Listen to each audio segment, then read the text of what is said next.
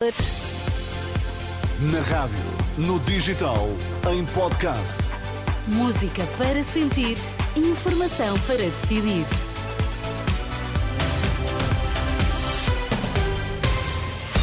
Notícias na Renascença com Ana Rita, borda de água para já os destaques. Olá, bom dia. Bom dia. Pedro Nuno Santos diz ter muita vontade em debater com Luís Montenegro e André Ventura.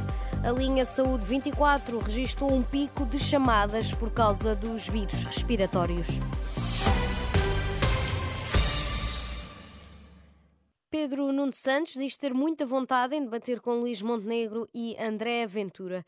Questionado na última noite pela SICA em relação aos debates que se avizinham, Pedro Nuno Santos admite ter muita vontade de debater com o líder do PSD, Luís Montenegro, e o líder do Chega, André Ventura. Nós não vamos é deixar de, de referir que, obviamente, eh, essa, essa, um entendimento entre o PSD e o Chega é uma coisa muito mais real do, do que aquilo que o, o líder do PSD tende a querer fazer crer o novo secretário-geral do PS, em entrevista na última noite à SIC.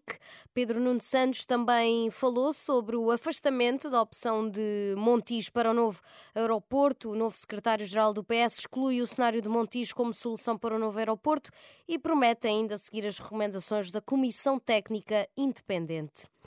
Tem sido crescente a afluência às urgências hospitalares devido à presença de vários vírus respiratórios, mas a linha SNS 24 também está a ter um pico de procura nos últimos dias. Tem vindo a aumentar desde novembro, mas nos últimos dias os atendimentos deste serviço de saúde registaram um pico assinalável. Quem o diz é o coordenador da linha SNS 24, João Oliveira. O mês de dezembro um, já é o mês que atendemos mais chamadas, portanto já atendemos mais de 194 mil chamadas, o que equivale a eh, aproximadamente mais 7 mil chamadas do que do mês de, de novembro.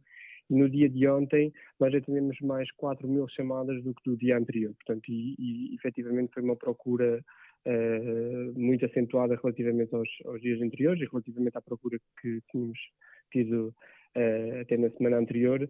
Um, e o que totalizou ontem mais de 9.500 chamadas uh, atendidas.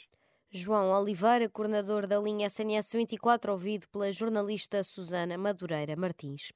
Os trabalhadores dos bares dos comboios de longo curso da CP fazem greve hoje e amanhã pela defesa dos direitos e por aumentos salariais.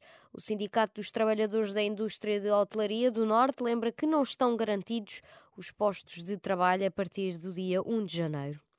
11 pessoas morreram por afogamento ou queda de árvores durante as tempestades que atingiram o leste da Austrália esta semana, informaram as autoridades. Chuvas torrenciais, ventos até 100 km por hora, inundações e, em alguns casos, tempestades de granizo deixaram mais de 124 mil pessoas sem eletricidade.